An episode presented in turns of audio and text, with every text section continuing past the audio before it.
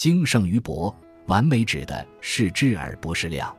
举凡真正的好，必定是少而齐，多则必烂。人也一样，成大事者其实往往都是现实中的矮个子。有人评价一本书只看厚度，仿佛写书靠的是手臂而不是脑子。单纯的广博永远超越不了平庸，一事无成恰恰是刻意求全之芸芸众生的通病。精能出彩，如果是在重大的事情上，必成伟业。